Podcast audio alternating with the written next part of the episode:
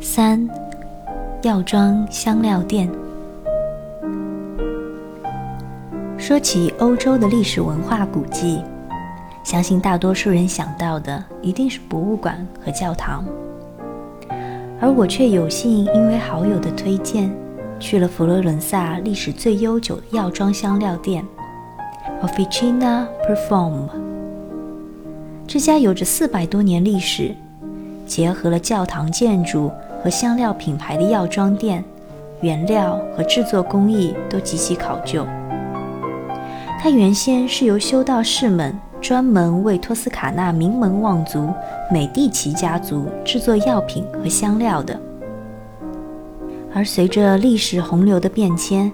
这支曾经在意大利乃至欧洲上流社会顶端的家族逐渐消亡了，这家药妆店却存留了下来，沿用原先的配方和材料，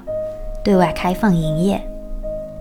佛罗伦萨是一座有着神秘香味的城市，在街道小巷、出租车里、来往的人群中，都能够闻到一种特殊的香味，醇厚又不浓烈，不似花香那么轻柔，也不似果香那么甜腻，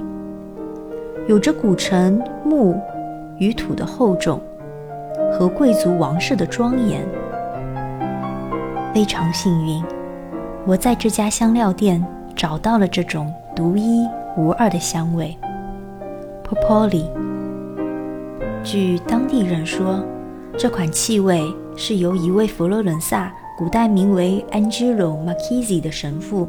根据多年的药理知识，采集了托斯卡纳山丘上多种花草、莓果、松石，将它们封入红陶土罐。历经数月发酵而成，难怪它会有一种历史的沧桑和沉稳。第一次因为一个气味而对一座城市好感倍增。任何经得起时间考验的东西，